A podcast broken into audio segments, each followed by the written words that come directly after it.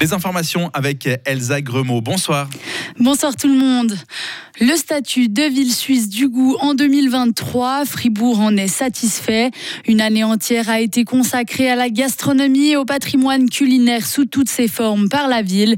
C'est au total un projet qui a attiré près de 45 000 personnes autour de plus de 450 événements différents. Un bilan positif qui en plus permet l'entrée de Fribourg dans le réseau des villes créatives de l'UNESCO. L'année prochaine, il va s'agir d'une région du goût et non d'une ville. Ce sera dans la région grisonne de Valpocciavo. Un corps retrouvé à Botan. Jeudi, un incendie s'est déclaré dans une ferme dans le canton de Vaud. Près de 400 bêtes, principalement des bovins et quelques veaux, ont péri dans l'incendie ou ont dû être euthanasiés par la suite. L'incendie avait pu être maîtrisé en fin de journée, mais une personne manquait à l'appel. Des ossements identifiés comme ceux d'un homme ont été retrouvés dans les décombres. Par la suite de l'enquête va déterminer s'il s'agit bien de la personne portée disparue. Les causes de l'incendie ne sont pas encore connus. Les évacués de Schwanden ne retrouveront pas de chez eux avant la fin de l'année. Le chef d'état-major a déclaré qu'il ne savait pas quand la trentaine d'habitants du canton de Glaris pourront rentrer chez elles. Hier encore, cinq personnes refusaient de partir mais ont finalement accepté de quitter la zone. Près de 60 000 mètres cubes de roches menacent toujours de s'effondrer. Fin août, le double était tombé et avait détruit et endommagé de nombreuses maisons. Un accord trouvé suite à la grève de ce matin à Genève. Dès 4 heures, une partie du personnel de Denata s'est mise en grève devant l'aéroport. Six vols ont été annulés, d'autres avaient du retard et certains passagers sont partis sans leur bagage.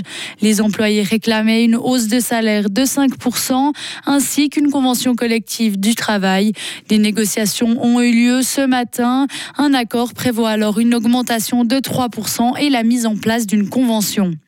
21 kilos de cocaïne ont été interceptés. Ce vendredi, la police a arrêté un homme et une femme à l'aéroport de Zurich. Tous deux originaires de Tanzanie, ils étaient à bord d'un vol venant de Johannesburg en Afrique du Sud. Aujourd'hui, la police cantonale zurichoise a annoncé qu'ils étaient soupçonnés d'être des passeurs de drogue dès leur entrée dans l'espace Schengen.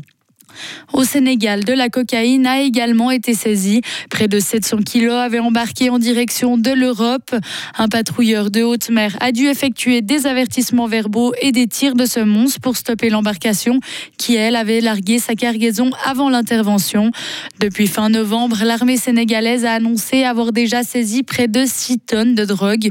Longtemps considérée comme une simple zone de transit pour les drogues, l'Afrique de l'Ouest et du Centre est selon l'Office des Nations Unis contre la drogue et le crime, aussi devenue une région de forte consommation un lourd tribut pour Israël. C'est ce qu'a annoncé son Premier ministre aujourd'hui. 14 soldats décédés dans la bande de Gaza depuis vendredi. C'est le plus lourd bilan sur une si courte période depuis le début de son offensive terrestre. Selon lui, ils n'ont pas d'autre choix que de continuer à combattre.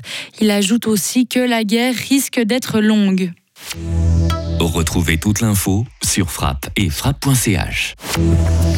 La météo avec Frappe, votre média numérique régional. Le temps pour ce début de semaine reste plutôt ensoleillé avec quelques nuages toujours. 5 à 10 degrés pour la journée du 25. Mardi, il va faire de 1 à 9 degrés avec un temps légèrement brûlé.